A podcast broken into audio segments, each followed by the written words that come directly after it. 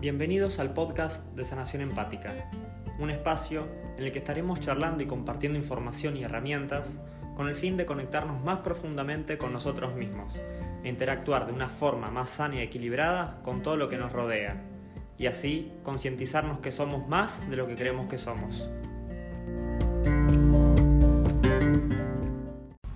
Muy buenas a todos y bienvenidos a una nueva edición.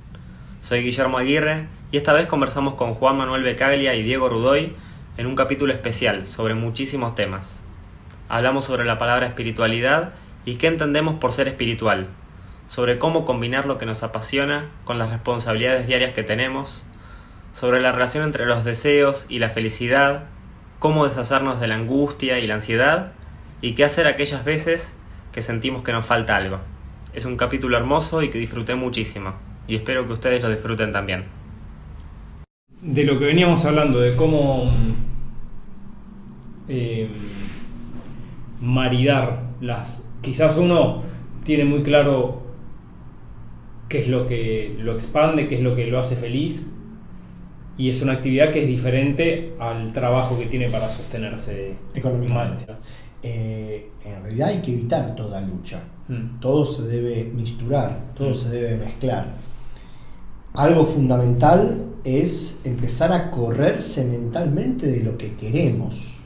¿Qué significa esto? ¿Nos tenemos que deshacer de nuestros deseos y de lo que queremos? No, tenemos que entender que lo que queremos no siempre se puede dar. Mm. Primero y principal. Le ponemos tanta fuerza a, a concretar lo que queremos que en realidad lo que estamos haciendo es lo que hace el payaso de circo mm. que tiene los zapatotes grandotes, se le cae el sombrero y cuando lo quiere agarrar se acerca y lo patea y siempre se le va más lejos. Bueno, cuando nosotros queremos algo, generalmente lo queremos desde el consciente, pero ignoramos que el que manda es el inconsciente.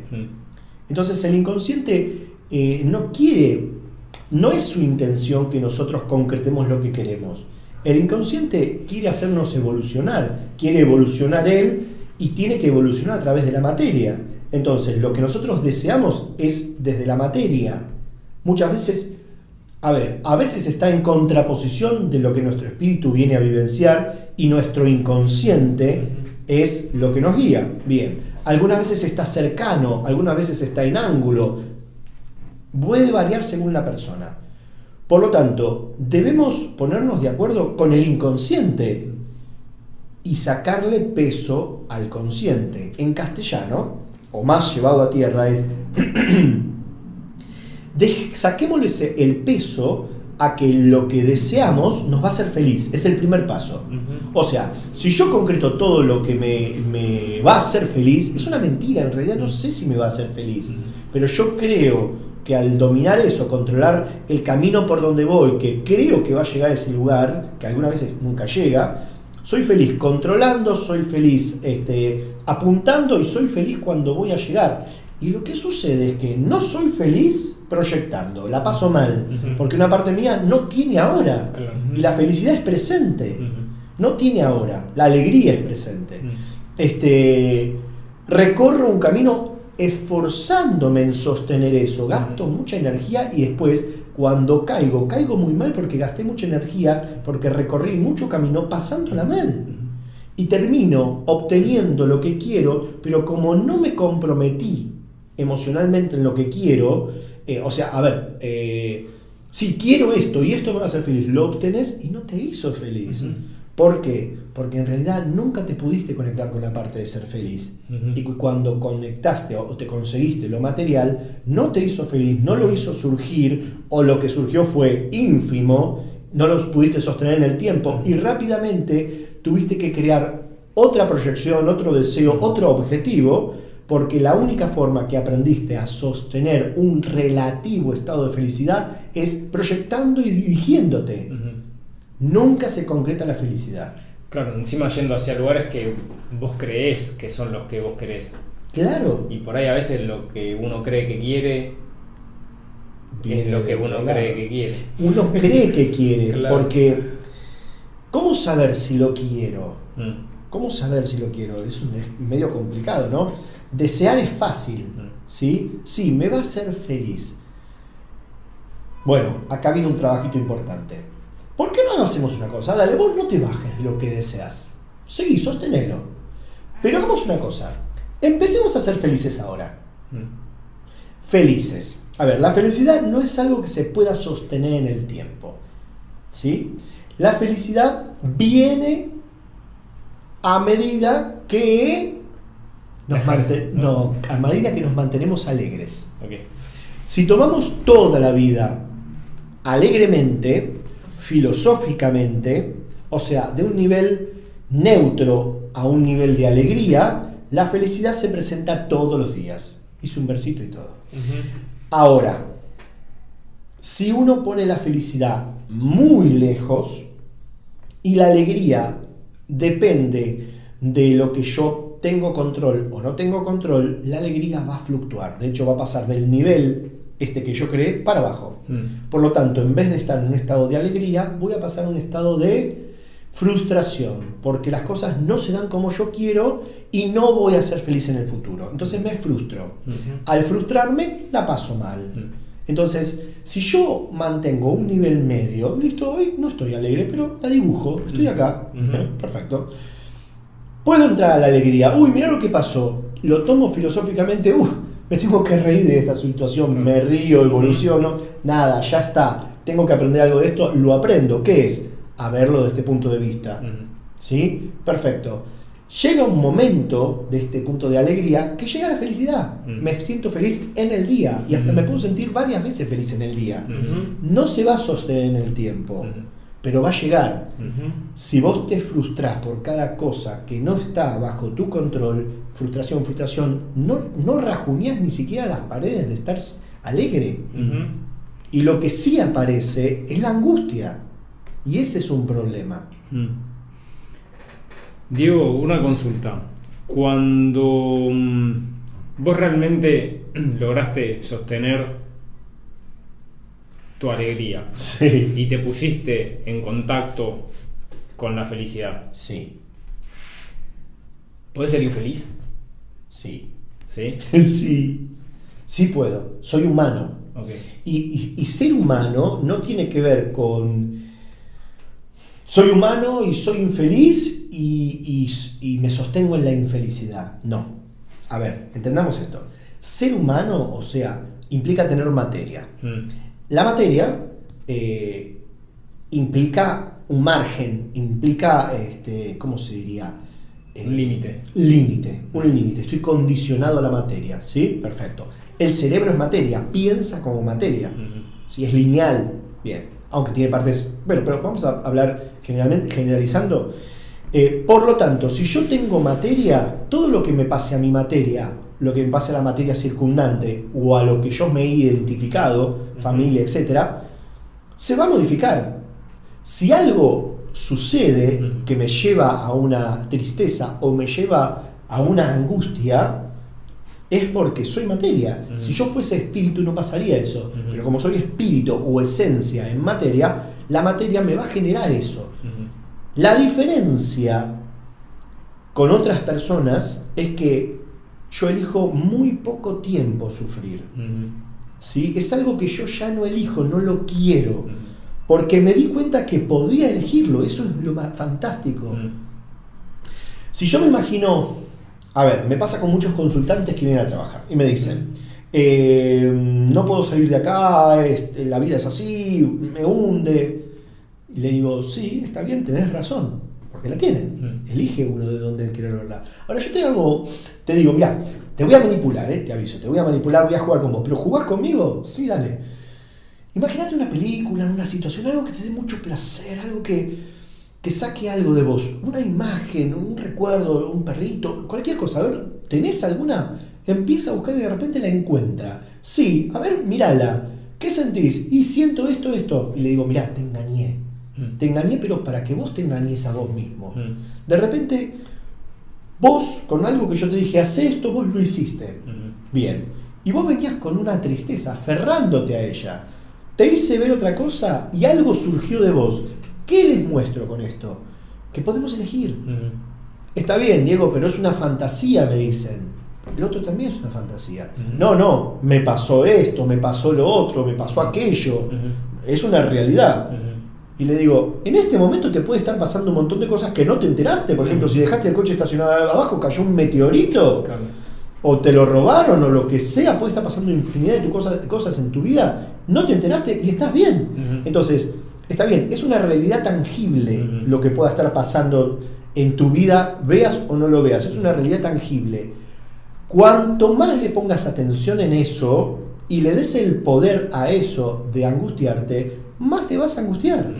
Si lo tomás filosóficamente y le buscas qué tenés que aprender y lo soltás, te vas a angustiar menos, que es la elección que yo hago, te vas a reír, le vas a tomar, y en realidad eh, más fácil vas a salir de allí. Entonces sí, a mí también me pasa. La diferencia es cuánto permito que se quede en mí y cuánto no. Algunas veces no solo lo cambio, porque tal, a veces no es tan fácil cambiarlo. Algunas veces voy al fondo de la pileta. Mm. ¿Qué es ir al fondo de la pileta? Algunas veces, como ese dicho que dice, nos ahogamos en un vaso de agua. Bueno, yo diría, nos ahogamos en un metro y medio de agua o en dos metros de agua. Mm. ¿sí? En una pileta mm. que yo tengo un metro para acá y un metro para acá. ¿sí? Y para abajo dos metros. Entonces yo no llego, porque no sé nadar, no llego. Perfecto. Lo único que sé es caminar. Perfecto. Entonces entro a hacer fuerza, pero no sé nadar. Y el peso del empuje me tira hacia abajo. Entonces trago agua y me ahogo en dos metros mm. por un metro de cada lado para llegar. Entonces, ¿qué hago? Digo, listo, perfecto, estoy en el agua. Estoy en el agua. Me, me hundo, tomo aire. Tomo aire, me voy al fondo, llega al fondo, me doy cuenta que toqué el fondo y empiezo a mirar en ángulo. Voy hacia allá. yo lo único que sé es caminar. Me empujo. Mm. Entonces salgo medio metro más cerca, tomo aire, me vuelvo a ir al fondo. En mi segundo impulso yo me agarré del borde. Perfecto. Muy lindo como lo pintaste. Llevándolo ahora a lo práctico. Estoy angustiado. No sé por qué, no sé de dónde. ¿sí? Pero de tanto pelear con la angustia, ni hablo bien con ustedes, ni me concentro en mi trabajo, ni con mi pareja, ni con mis hijos, ni con el día. Estoy ahogándome en dos metros de agua. Digo, paremos las rotativas, me tiro en un rincón como los perros, no se sienten mal, me busco un lugar que nadie me hinche, de no molestar a nadie, y digo, voy a, me voy a ir al fondo. Me voy a ir al fondo. Entonces hago una cosa súper drástica. Me voy al fondo y digo, listo, estoy angustiado. No, no quiero salir. Voy al fondo lo que se presentó, lo que se Porque no sé de dónde sale. Algunas veces no sabemos de dónde sale la angustia. Algunas veces tiene que ver con malas costumbres. ¿Malas costumbres de qué? Por, ahora voy a explicar cómo salimos. La angustia es una energía, como la alegría, como todo. Tiene que manifestarse. La energía de nosotros se tiene que manifestar. Si no se manifiesta, explota para adentro. Y algunas veces la única forma que aprendimos que debe salir es a través de la angustia. Puede salir de cualquier forma, violencia, etc. ¿sí? A la, que las personas que sacan energía por la violencia no quiero que vayan al fondo. por favor, no. Claro, no vayan a lo peor de no la vayan a lo peor de la violencia. No, no es el punto. Em, entonces, eh, tenemos que dejarla salir esta energía. Y la única forma que aprendimos en casa, en nuestro medio que nos criamos, es a través de la angustia. Entonces, vamos a la angustia para que esto salga, nos angustiamos, sale y listo, ya está. Perfecto. En realidad siempre hay que buscar la raíz para que no se vuelva a generar y sacarle la energía que le estamos poniendo a la raíz que nos genera angustia. Muy bien, vuelvo a explicar entonces, me busco mi rincón como los perros, me tiro, digo, listo, me voy a sentir angustiado. A ver, vale, a ver, dale, a ver, ¿dónde estás? ¿Dónde estás? Ahí estás. y me voy, me voy al, al fondo de la angustia y la siento. La siento como me carcome. La siento como me quiere hacer llorar, lloro, no hay problema, grito, agarro un almohadón para no molestar a los vecinos. Y me conecto, me conecto, me conecto. Pero llega un momento que mi ego, que ya vamos a hablar de este señor o señora, eh, se da cuenta que lo estoy combatiendo. Porque la mejor forma de combatirlo es no combatir contra él. ¿Sí? Entonces, cuando se da cuenta que lo estoy buscando, a ver, este, se empieza a esconder. Entonces yo digo, ah, listo, lo superé, me siento mejor y salgo. Y en realidad no superaste esa etapa. Entonces, cuando veo que, uy, lo fui a buscar, fui a angustiarme, pero ahora no tengo tantas ganas de angustiarme. Ay, listo, me siento mejor. Es un engaño del ego, Mm. te lo escondió. Mm. En ese momento uso algo que me funciona fantástico, es, a ver, vení, mátame. A ver, si es tan poderoso, si yo le tengo tanto miedo a la angustia, ¿sí? Yo no voy a hacer nada físico, me voy a quedar tirado ahí. No voy a acercarme a un balcón, no me voy a acercar a nada que me lastime. Me quedo ahí y le digo a mi ego o a mi angustia, mátame. Mátame o soltame. O sea, hacer fuerza en meterte más profundo. Más profundo. Matame o soltame, matame o soltame, matame o soltame. Lo provoco, lo busco. Y, y sale, sale, algo empieza a salir. Matame o soltame, matame o soltame. Y lo que termina tomando fuerza en mí no es solo mi costumbre por angustiarme, mi voluntad. Mm.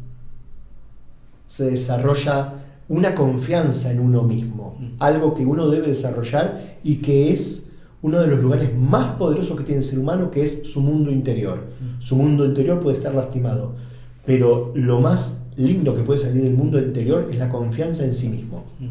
que uno puede afrontar eso. Y no es siempre esquivándose y poniéndose alegre. Y no siempre hay una razón concreta con- por la que te agarras angustia. En realidad sí, ¿Sí? Sí, la razón concreta siempre es energía que quiere manifestarse y aprendimos de una forma. ¿sí? Esa es la concreta, eh, ese es el motivo. ¿sí? Ahora, lo que vos te referís Sí. y que puede mucha gente entender es la concreta física. Claro. Existe un motivo y concreto físico, es a qué le echo la culpa Mm. O qué me enseñó a angustiarme. Y por ahí no es tan real, ¿no?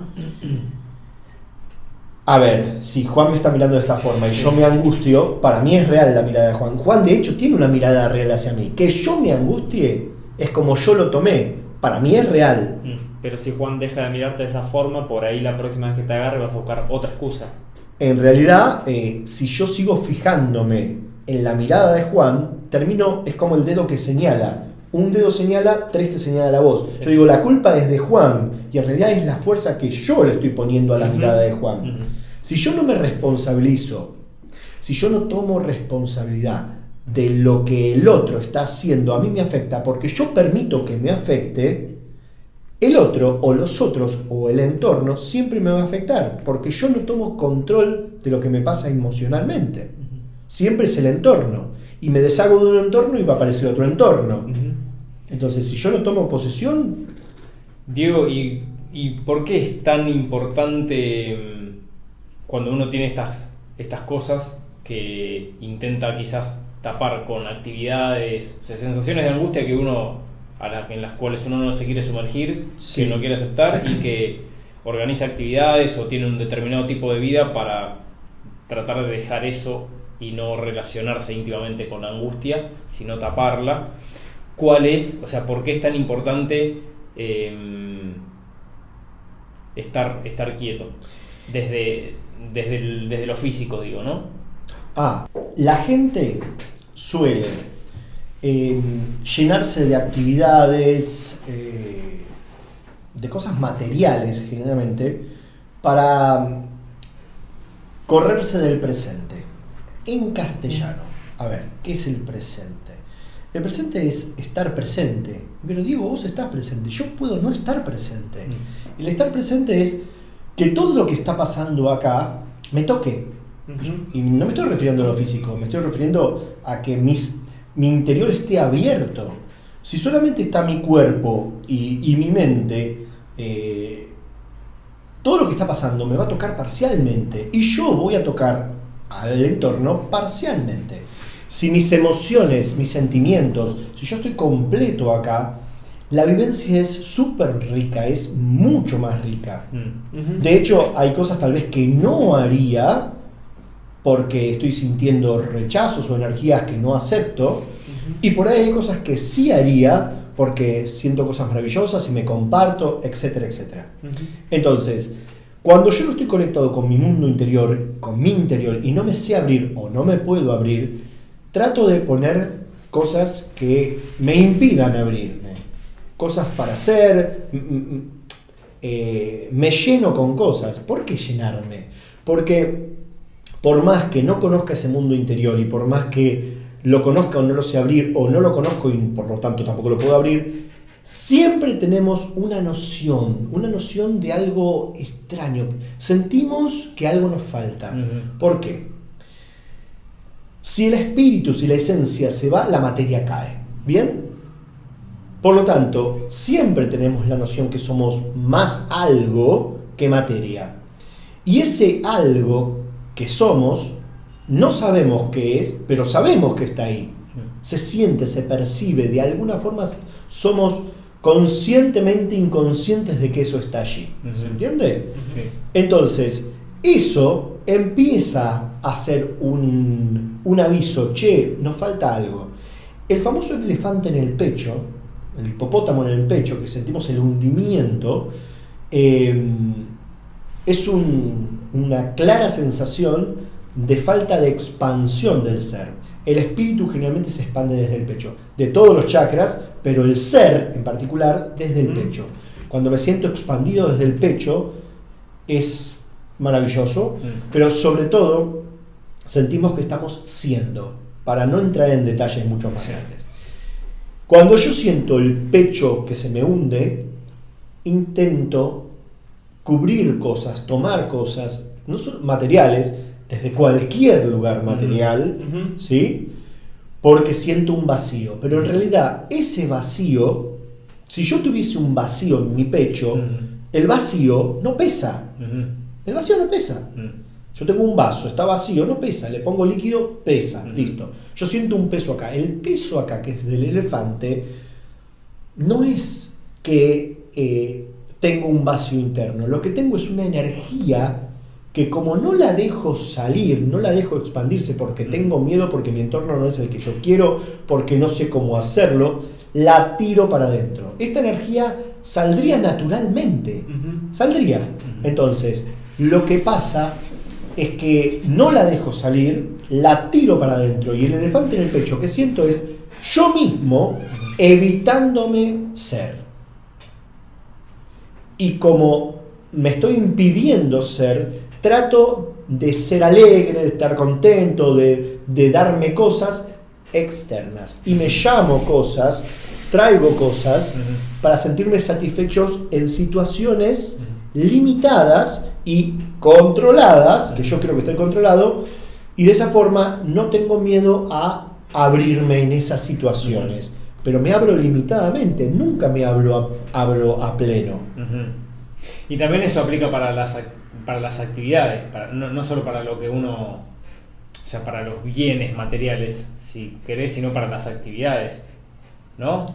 Las relaciones de pareja, por ejemplo. Las relaciones. Salir a correr, por ejemplo, también sería algo material. Pues Claro, de, o no sé, 80 clases de, de distintas cosas porque no podés estar en buenos términos con vos mismo. Como que en algún lugar la gente siente que, que ser es hacer. Sí. Y eso. En realidad, ser es ser. Uno puede estar quieto, meterse en lo más profundo de su interior y expandirse desde ahí. Eso es ser. Después, estar en el presente es permitirte ese ser que aprendiste a expandir, ponerlo en esta charla, en cualquier tipo de relaciones, y siempre y cuando, como hablábamos antes, de que haya un ida y vuelta, un feedback. ¿Qué quiere decir? Si vos estás siendo y la otra persona no está haciendo, entonces lo que uno es, tiene que correrse. ¿Por qué? Porque la otra persona tiende a tomar tu energía, a colgarse de vos, a que te necesita siempre para estar en este estado. Y no es porque uno no tenga para dar, eh, el tema es que uno no le puede dar lo de uno al otro. Uno se debe expandir para que el otro se expanda luego, porque si no lo hace, lo que sucede es que se vuelve un círculo vicioso.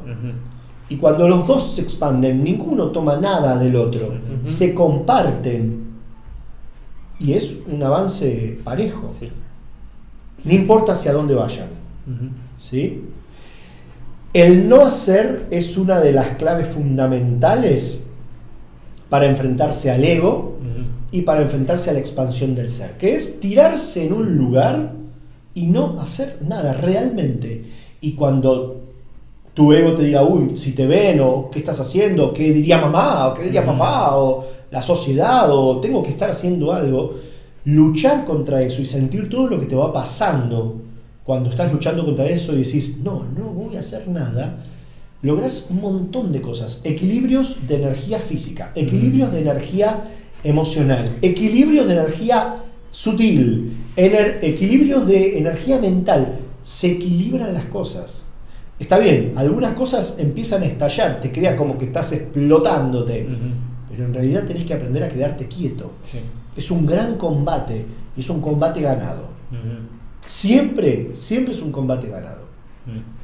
Este, debemos tener presente que eh, las emociones, los sentimientos son energía, es fundamental. Y tenemos que, está bien, son energía, perfecto. Antes eran emociones y sentimientos. Los sentíamos y ya está, ya sabemos qué son. Eh, no teníamos control de esas emociones y sentimientos, se, se disparaban.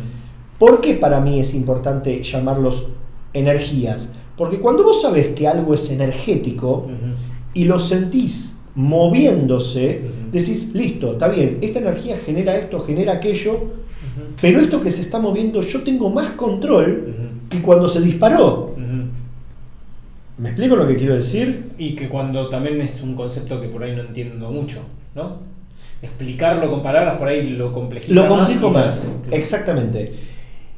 Es como si nosotros tuviésemos un ovillo de lana. Cuando vos lo tenés en tu mano, el ovillo de lana, está perfecto. Pero cuando se soltó, lo tenés que ir a correr. Mm. ¿Está? Por ahí lo alcanzás, por ahí no. Cuando vos conoces que la raíz de tus emociones son energía, es como tener la punta del hilo del ovillo. El ovillo se fue, pero vos tenés la punta.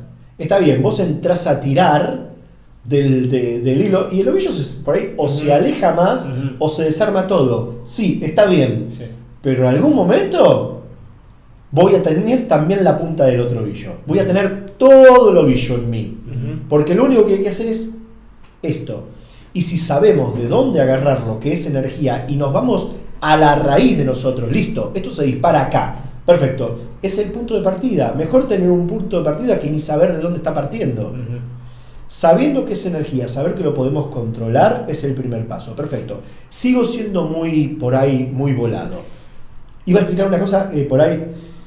Cuando era chico, eh, a ver, todo esto que estoy diciendo no es porque se me ocurrió un día. Yo He padecido mis emociones, mis sentimientos y he padecido mis percepciones.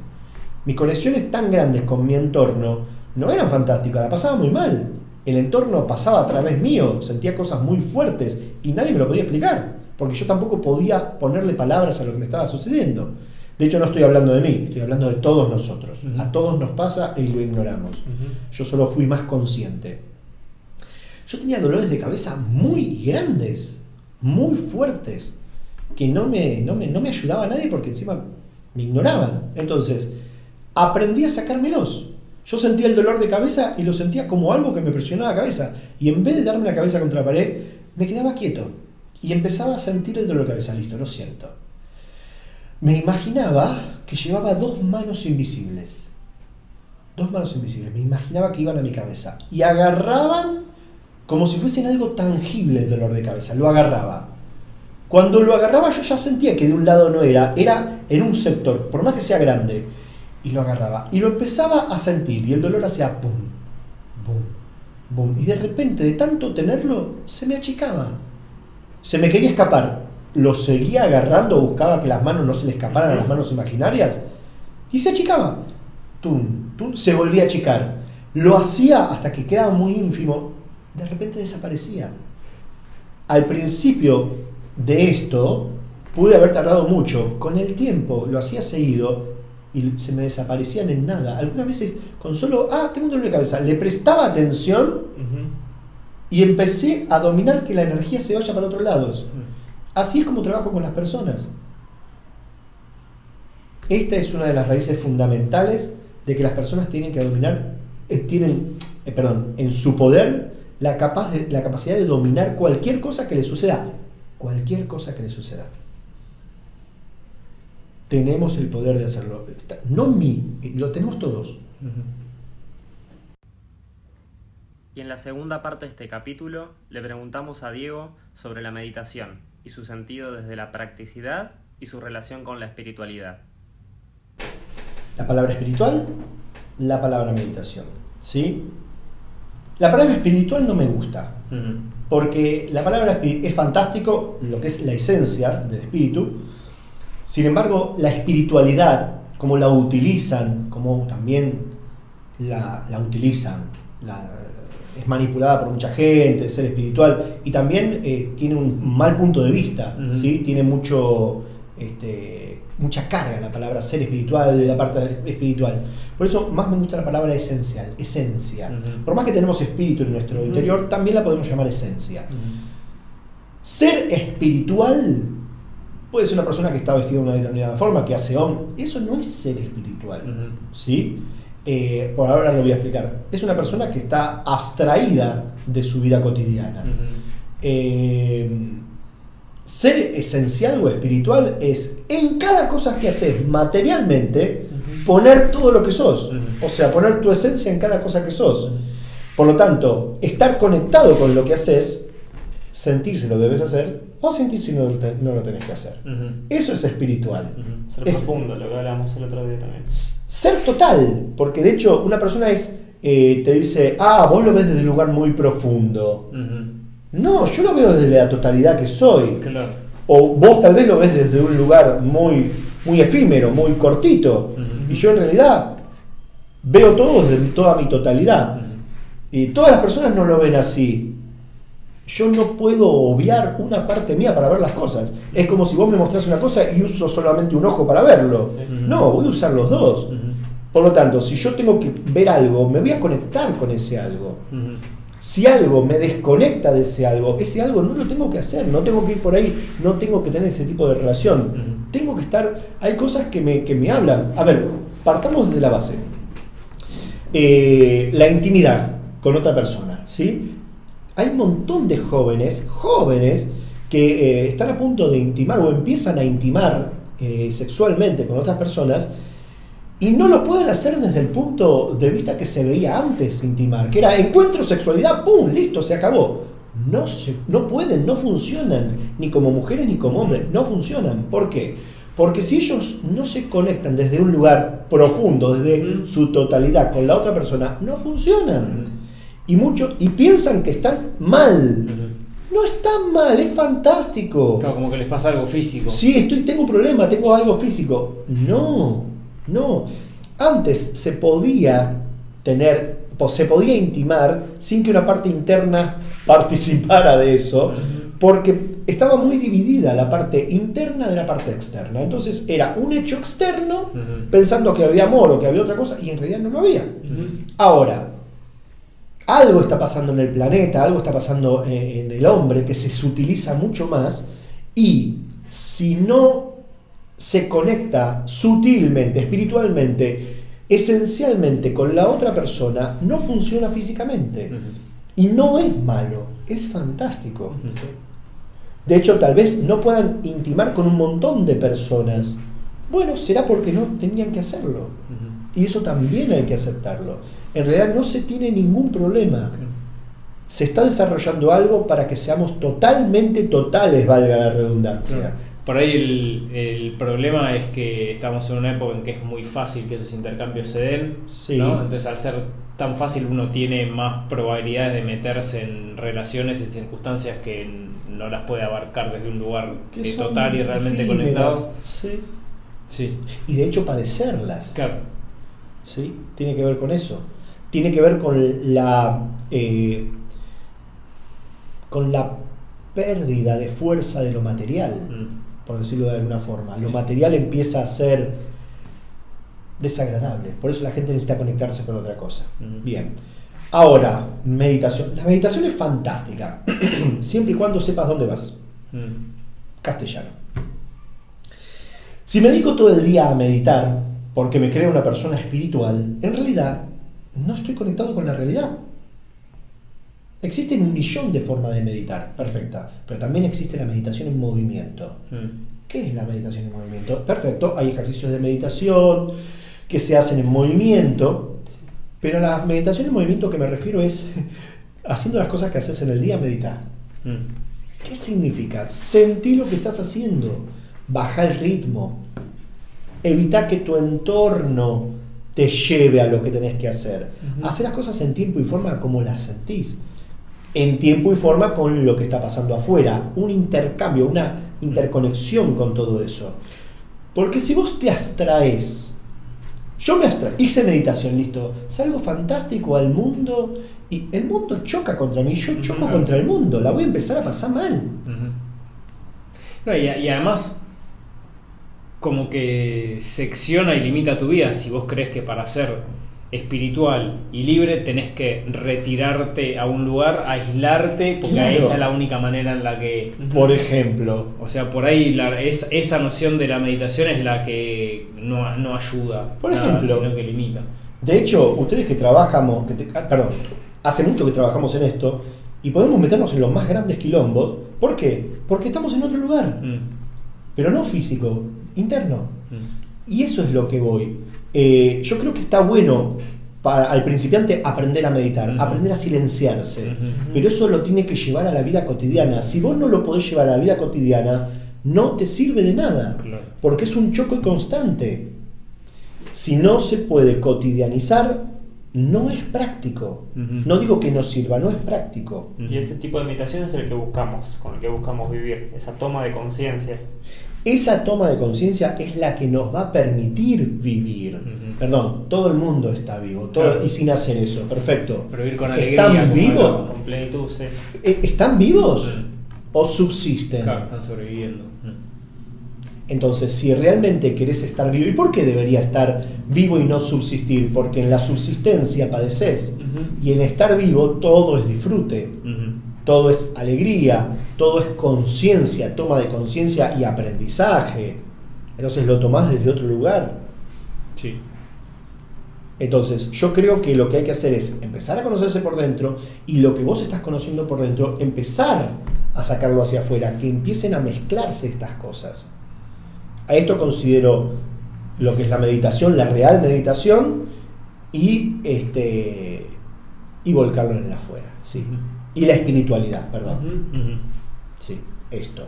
Algo práctico. Dame, dame algo que lo pueda llegar a, a utilizar. Claro. Que te ayude. Sí. es mu- el tema es, a ver, sí, perfecto. ¿Y cómo se logra eso? Bueno, eh, creo que sería para otro tema, para otro momento No, más complejo. También Sí. en el canal de YouTube tenemos un montón de material para que Sí, quiera sí. acercarse a, a lo que es meditación y un poco a lo- los métodos de limpieza que sí. con las técnicas. Una de las cosas fundamentales es tenemos que conectarnos con nuestro mundo interior. Y nuestro mundo interior no es entrar y decir fantástico, arcoíris, unicornios, ¿sí? No. Nuestro mundo interior está y está sucio. Está no todo, pero tenemos para atravesar una buena capa de neblina mugrienta, ¿sí? Por lo tanto, todo eso está oscurecido y nos da temor. Tenemos que ir a limpiar, ¿sí? A esto yo le llamo iluminación. ¿Qué es la iluminación? Viene alguien con una varita y te dice, estás iluminado de ahora en más. No, la iluminación es meterte a tus lugares más oscuros, más horribles y observarlos. Observarlos. Luego de observarlos, naturalizarlos. Humanizarnos, humanizar. ¿Sí? Aceptarlos. Todo eso es aceptación. Cuando los aceptas, dejas de esconderlos, dejas de esconderte de ellos. Tomas una elección. O sea, esto lo tengo, esto lo fui, esto lo padecí, esto sucedió, perfecto, lo dejo acá. Yo elijo ser esto otro. Porque cuando yo escondo algo, eso toma fuerza, me obliga a ser de una determinada forma. Ujú. Si yo no lo escondo y lo tengo adelante, me obliga a ser de una determinada forma. Todo lo que yo ignore o quiero ocultar o no pueda descontrolar, me controlan. Claro. Si yo tomo, tomo control de eso, y esto se logra energéticamente, visualizando y viendo cómo correr esas cosas en formas energéticas, yo empiezo a tomar el control sobre mí. Por lo tanto, si tomo control sobre mí, tomo control sobre mi presente. Si tomo control sobre mi presente, tomo control de mi futuro. Sin querer controlar mi futuro. Es una consecuencia natural. Exactamente. ¿Y, y por qué no, no estamos, o sea, no somos conscientes o no estamos educados en, en todo lo que sucede energéticamente en nosotros, sobre todo teniendo en cuenta lo que lo que eso, lo determinante que es eso para nuestras vidas, según todo lo que estuvimos hablando, el principio de casi todo nuestro vivir tiene que ver con algo que moviliza la energía o que es movilizado por la energía. ¿Por qué no, no sabemos de esas cosas? ¿Por qué cuando alguien te escuchamos a vos hablar de energía o escuchamos a cualquiera hablar de energía, nuestro primer instinto es eh, criticarlo o juzgarlo o poner una distancia o desconocerlo? Si contesto esto vamos presos, pero bueno, o me vienen a buscar, pero eh, en realidad eh, no se nos puede escapar el conocimiento de la esencia porque terminamos sabiéndolo, mm. tarde. Digamos que eh, no es conveniente para las personas que necesitan que no pensemos, que no sintamos, que nosotros sepamos esto. No nos lo enseñan. A ver, nos enseñan lo justo y necesario para hacer lo que es necesario socialmente. Si nos enseñaran otras cosas, y tal vez hay cosas que no haríamos. Mm. O sea, van en contraposición lo que se espera de nosotros y sentirnos bien. ¿Por qué? Porque por ahí si nosotros nos conectamos con lo que nos pasa, tal vez lo que se espera de nosotros no lo podamos hacer, porque no nos hace sentir bien. Entonces, ¿saben qué? De esto que nos hace sentir bien no hablemos mucho. Dale, vamos a que vas a ser feliz si vos haces esto que yo necesito que vos hagas. lo que la sociedad espera. Espera de vos. Y de hecho, lamentablemente está todo equilibrado. Mal, pero mm. está equilibrado. ¿Qué quiere decir? Que una persona va a hacer esto, ¿sí? Porque cree que de esa forma va a ser feliz, haciendo lo que la sociedad espera de nosotros, ¿sí? Perfecto. Otra persona, por ir en contra, va a hacer lo contrario. Va a ir en contra de nosotros y de esto.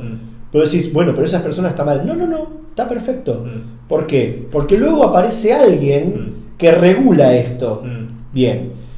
Entonces, este que decidió contrario a nosotros y hace lo contrario que nosotros es parte de la sociedad. ¿Sí? Muy bien. Que nos muestra que nuestra elección es correcta. Y nosotros le mostramos a él que su elección es correcta. Y está el regulador intermedio, la ley, el orden, lo que se quiera ver, desde el lugar que quiera, que cumple la función de poner un orden en todo eso. ¿Sí? Ahora bien, el choque entre todas esas cosas, sin nunca conectarnos, porque en realidad no estamos conectando con lo que nos pasa. Claro, ¿no? ¿Sí? cumpliendo funciones medio automáticas. Exactamente. Es lo que conforma una sociedad tan tóxica que es una, una sociedad de consumo. Mm. De un lado o de otro consumís, de un lado o de otro eh, sostenés, pero en ningún momento estás siendo. Estás haciendo. ¿Contesto más o menos? Sí, y otra, y los que no quieren hablar de esas determinadas cosas, ¿saben sobre esas determinadas cosas o no? Me refiero a lo energético, digamos.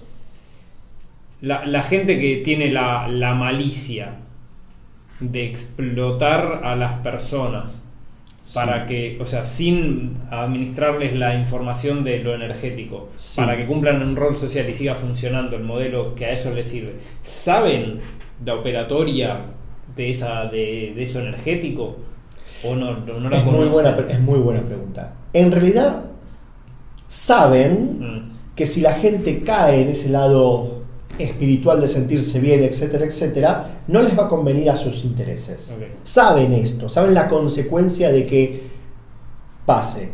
En realidad, tanto esos círculos de poder como los nuestros, de absolutamente nada de poder, terminamos encontrando parte de eso. Nosotros empezamos a sentirlos y seguimos haciendo lo que tenemos que hacer, pero desde otro lugar. Y dejamos de hacer cosas porque ya no nos sentimos bien. En esos círculos pasa lo mismo. Gente de mucho poder empieza a conectarse con otra cosa y dejan, siguen ese círculo, pero dejan el poder, empiezan a actuar desde otro lugar, pierden el poder, lo donan, lo, ceden. Hay muchos casos hermosos en, el mundo que muestran cómo gente ha cedido poder porque ya no podían estar en ese lugar. Hijos, hijos, nietos, que no pueden seguir los lineamientos. ¿Por qué? Porque está pasando una revolución muy grande, viene pasando en el planeta una revolución muy grande espiritual, que no es de sentarse a comer pasto, sino de lo que estoy hablando. Y, y no solo le pasa a los que estamos más abajo, le pasa a todos. Todo el planeta se está revolucionando. Por lo tanto, en esas esferas sí hay conocimiento, saben hasta cuándo no se tienen que meter y al mismo tiempo mucha gente necesita correrse de ciertos lugares. Mm. Algunas veces es muy tarde y otras veces es muy es justo y, y, aprenden y evolucionan y terminan mostrando a esos dinosaurios de poder mm. que cuando se acabe un montón de cosas mm. este, no se va a poder sostener un montón de cosas. Espero que sea antes. Si no, el planeta sufre y bueno, nada, no va a ser la primera vez que algo de este planeta desaparezca para que venga otra cosa. O nos mudemos. O nos mudemos. Lo que pase primero. Lo que pase primero. Estaría bueno no necesitar mudarse, ¿no?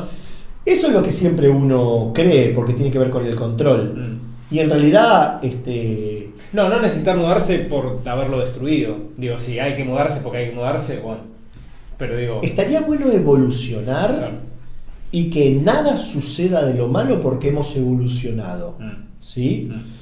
Si pasó lo que pasó material, físicamente, y no evolucionamos, bueno, en realidad una pena que se haya destruido, nada muere en el universo, porque así como algo se destruye, se vuelve a crear en otro lado, todo se recicla. Lo penoso es la pérdida de tiempo, es la búsqueda de la evolución y, y volver a la esencia luminosa en vez de quedarnos en la oscuridad. Tiene que ver con eso más que todo. ¿Sí? Uno diría, y bueno, entonces si son las cosas así, son así, no cambies nada, dedícate a, esperar las cosas que vienen y se acabó. Mm, sí, hay gente que puede hacer eso, otras personas no podemos hacer eso. ¿Por qué? Unas personas, su función es quedarse y, hacer cosas desde el no hacer. Pero lamentablemente, a mí me ha pasado desde conocer una paz tan absoluta, que esa paz me, me conectó con una energía muy poderosa que es pasión. Mm. De hecho, no la pasión física, sino la pasión del, ser, de expresar, de contar, de comunicar, de iluminar, no porque yo soy un iluminado, sino de iluminarme internamente mis lugares oscuros y ayudar a otras personas a que iluminen también esos lugares oscuros y salgamos de nuestra propia oscuridad interna. Tiene que ver con eso, iluminar. Y, y descubrir quiénes somos. Entonces, esto es una pasión muy fuerte, por eso estamos hoy acá haciendo esto. Este, y lo debo hacer, lo necesito hacer. Y no es porque necesite ver los cambios, es porque necesito hacerlo. Ya cuando lo estoy haciendo ya me siento bien. Tiene que ver con una gran pasión. Eh, por lo tanto, voy en camino a mi propia evolución por plasmar esto que siento que debe ser conocido. Buenísimo. Ahora sí nos dieron un corte. Sí. Perfecto, listo. Sepan que siempre pueden contar con nosotros y nos pueden escribir a través de nuestras redes sociales o a nuestro mail que es info.sanacionempática.com. Y los invitamos a que estén atentos porque estamos organizando cursos que están saliendo hermosos, se están acercando gente nueva, así que bueno, los invitamos a que participen y si tienen temas que quieran proponer para próximos capítulos, bienvenidos son. Hasta la próxima edición.